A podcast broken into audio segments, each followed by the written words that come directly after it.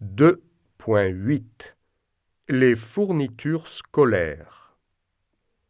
Alors, pour le cours de maths, il faut un grand cahier, six crayons à papier, un taille-crayon, une gomme et un compas.